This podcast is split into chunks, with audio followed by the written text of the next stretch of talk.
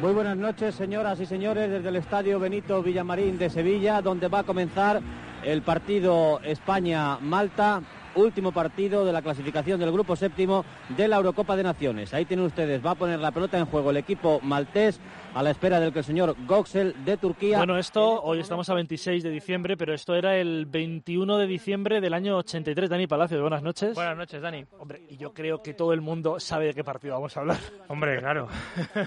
sí, es que no se podía hablar de otro partido. Es que antes de que ganásemos el Mundial de las dos Eurocopas seguidas, eh, yo creo que el, hecho, el, el, hito histórico más grande de los más grandes, junto con la Eurocopa del 64 que fue, ¿no? Sí.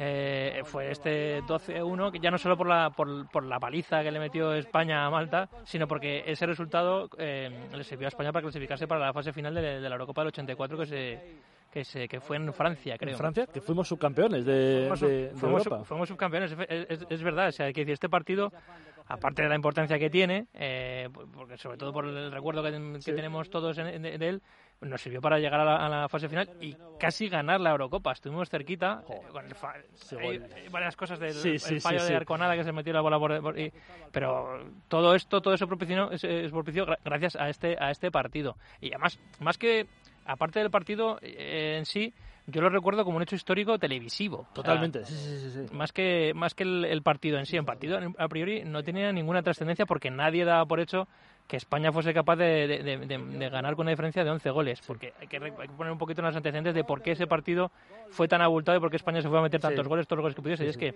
eh, el, la, la, fase de clasificación Holanda Exacto. estaba por encima en España, estaba primera, primera España sí, y sí. es primera Holanda y segunda España y entonces eh, aunque ganase España eh, por el gol a verás la diferencia de goles. Había que ir al general es verdad. Eh, Holanda se clasificaba solo se clasificaba uno por grupo y se, clasificaba, se clasificaba para la fase final.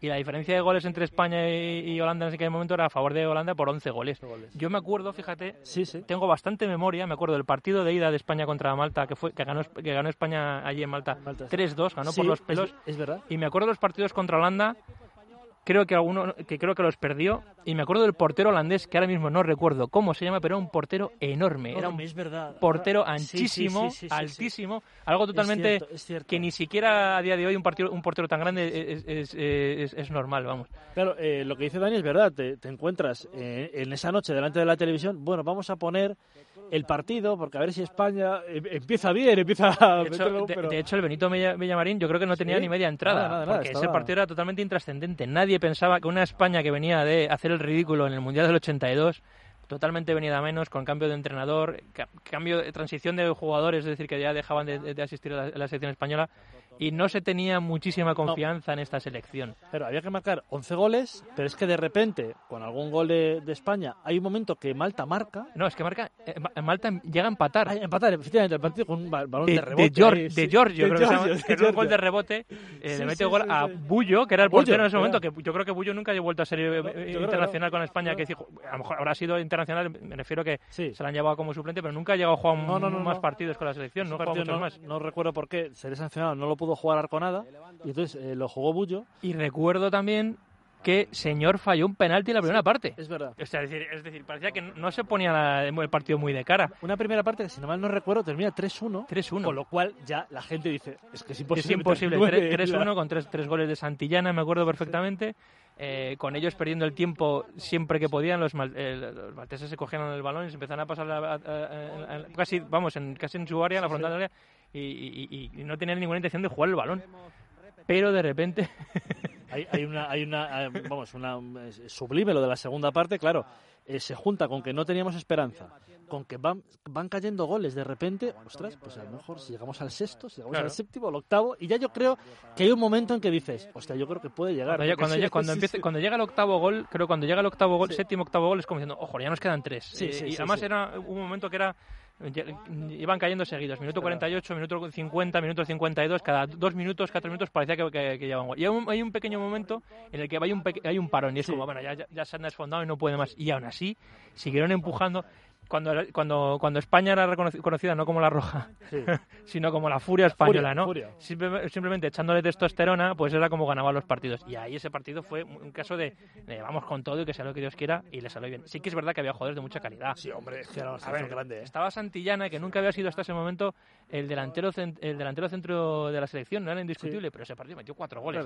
Poli Rincón, que hay un par de goles de Poli Rincón que son espectaculares. Increíble. Maceda, yo me acuerdo de Maceda, que Maceda un tío tan alto, un defensa muy muy fuerte, pero eh, luego cabeceaba el tío, se tiraba en plancha que era, era maravilloso. Y hay uno que se lanza eh, impresionantemente. Sí, sí, en, un, rebote, un, cabezazo de Santillana que si hubiera entrado habría sido un golazo porque pega un salto impresionante, que saca el defensa de, debajo de palos, le rebota y cae en Franca para Maceda, y Maceda se tira en plancha de cabeza y mete un golazo.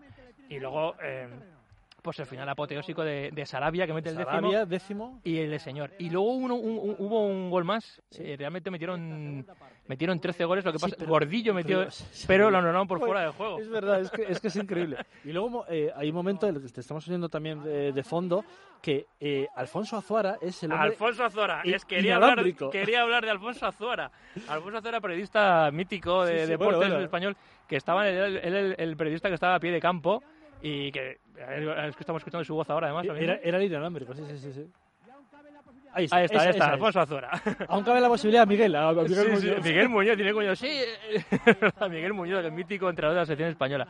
Eh, Alfonso Azora, el año anterior, en el ridículo que hizo España en la, selección española en el mundial que se disputó en nuestro país, en España, Alfonso Azora fue súper crítico con la selección española. Es verdad. Hay una, una, una entrevista que, que, tiene a varios jugadores de la selección española, Arconada, entre ellos que era el capitán, que es muy duro. Decía, Arconada, has pasado de ser Arconada, es decir, a, lo paro todo, a lo paro nada. A, lo paro nada. Pues es que, era como, Dios mío, o sea, como el periodismo deportivo de aquella época era, decimos ahora. Y se ha vuelto un poco a ese periodismo, o sea, ha habido un, un impasse y desde el 80 eh, ahí está José Ángel de la Casa, mítico, eh, narrando. Y luego la narración de José Ángel de la Casa es muy recordada porque siempre José Ángel de la Casa tiene, una, tiene un estilo de narración que ha sido siempre muy contenido. Sí, eh, Yo creo que, es, que se ha perdido porque era, era para eso era ha sido siempre el mejor. Contaba única exclusivamente lo que contaba en el partido sin, sin dar muchos más detalles. Era un narrador puro pero vemos como él también se va creciendo poco a poco en narración cada vez más emocional. y, un, partido que me imagino que diría, joder, un 21 de diciembre me tengo que ir a Sevilla a narrar una, España-Malta que no va nada, de repente dice, ostras, el partido empieza a tomar una, dimensión épica, dice, ojo que estoy siendo testigo de algo histórico en el fútbol español. Y él, al final, en los últimos goles, es, cada vez lo narra con más, con más pasión. Y bueno, luego, cómo ha quedado este partido en, la, mente de, la, cultura popular española, ¿no? O sea, eh, durante muchísimo tiempo ha sido nuestro gran partido al que nos, al que nos agarrábamos, ¿no? Sí, sí, sí. Así como los madridistas decían, ¿y qué es? ¿Es verdad? eh, el Madrid, que otra vez campeón de Europa, pues en España nos quedaba el partido del 12-1 contra, contra Malta. Y luego, pues que caló en la cultura popular, hasta tal punto que hubo una campaña de, de cerveza de Águila Amstel en el año 2006, donde el protagonista, vamos a escuchar el anuncio, era Bonello. Después de mucho buscar, Amstel ha encontrado al amigo perfecto. No, no eres tú. Ni tú. Ni tú tampoco. Él es John Bonello. El portero del mítico 12 a 1 España-Malta. Nunca un solo hombre nos había unido tanto. Y Amstel te dice, amigo mío, solo tú eres leyenda. Eres el elegido. Cuidarás que nadie mancille la verdadera amistad.